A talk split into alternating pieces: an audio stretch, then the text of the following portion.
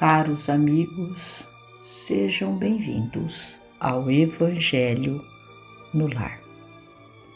Senhor Deus, Pai amoroso e misericordioso, rogamos a Ti forças para suportarmos as nossas provações, sem lamentações e resignados diante de vossa vontade que os vossos amigos, ceareiros, emissários de luz, trabalhadores da vitória do bem, possam vir em nosso auxílio, dando a cada um de nós toda a assistência necessária para que tenhamos forças para prosseguirmos a nossa jornada terrena.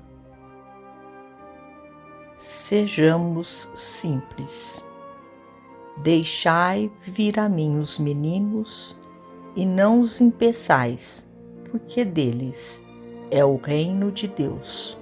Jesus, citado em Lucas, capítulo 18, versículo 16. Surge o progresso da sucessão constante de trabalhos variados em todas as frentes de atividade humana. Um esforço acompanha o outro. Um objetivo mais aperfeiçoado modifica os movimentos da criatura.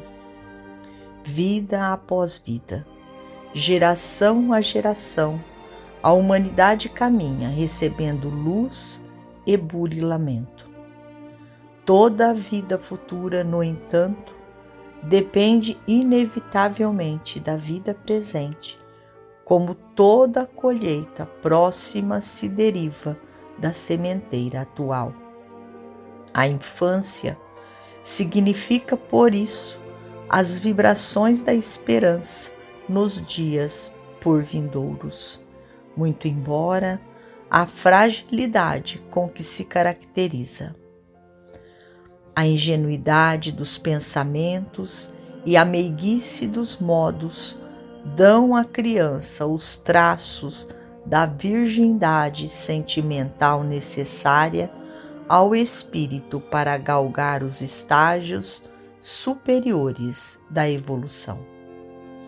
Eis porque o Senhor, com muita propriedade, elegeu na infância o símbolo da pureza indispensável à sustentação do ser na vida maior. No período infantil, encontramos as provas irrecusáveis de que as almas possuem no âmago de si mesmas as condições potenciais para a angelitude.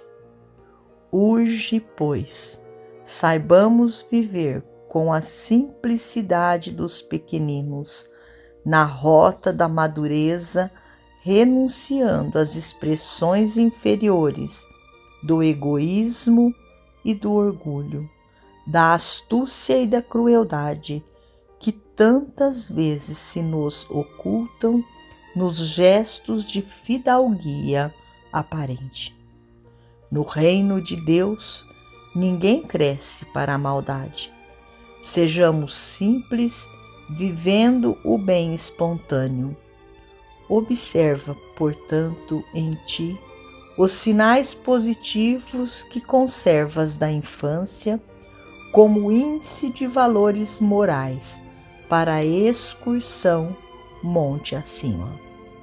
Se criança em relação ao mal que perturba e fere realizando a maturação de teus sentimentos na criação do amor puro, porque somente no amor puro encontraremos acesso à eterna sublimação a que estamos destinados. Emmanuel. Finalizamos ao nosso Evangelho agradecendo a Deus, a Jesus, a Maria de Nazaré, nossa mãe amorada.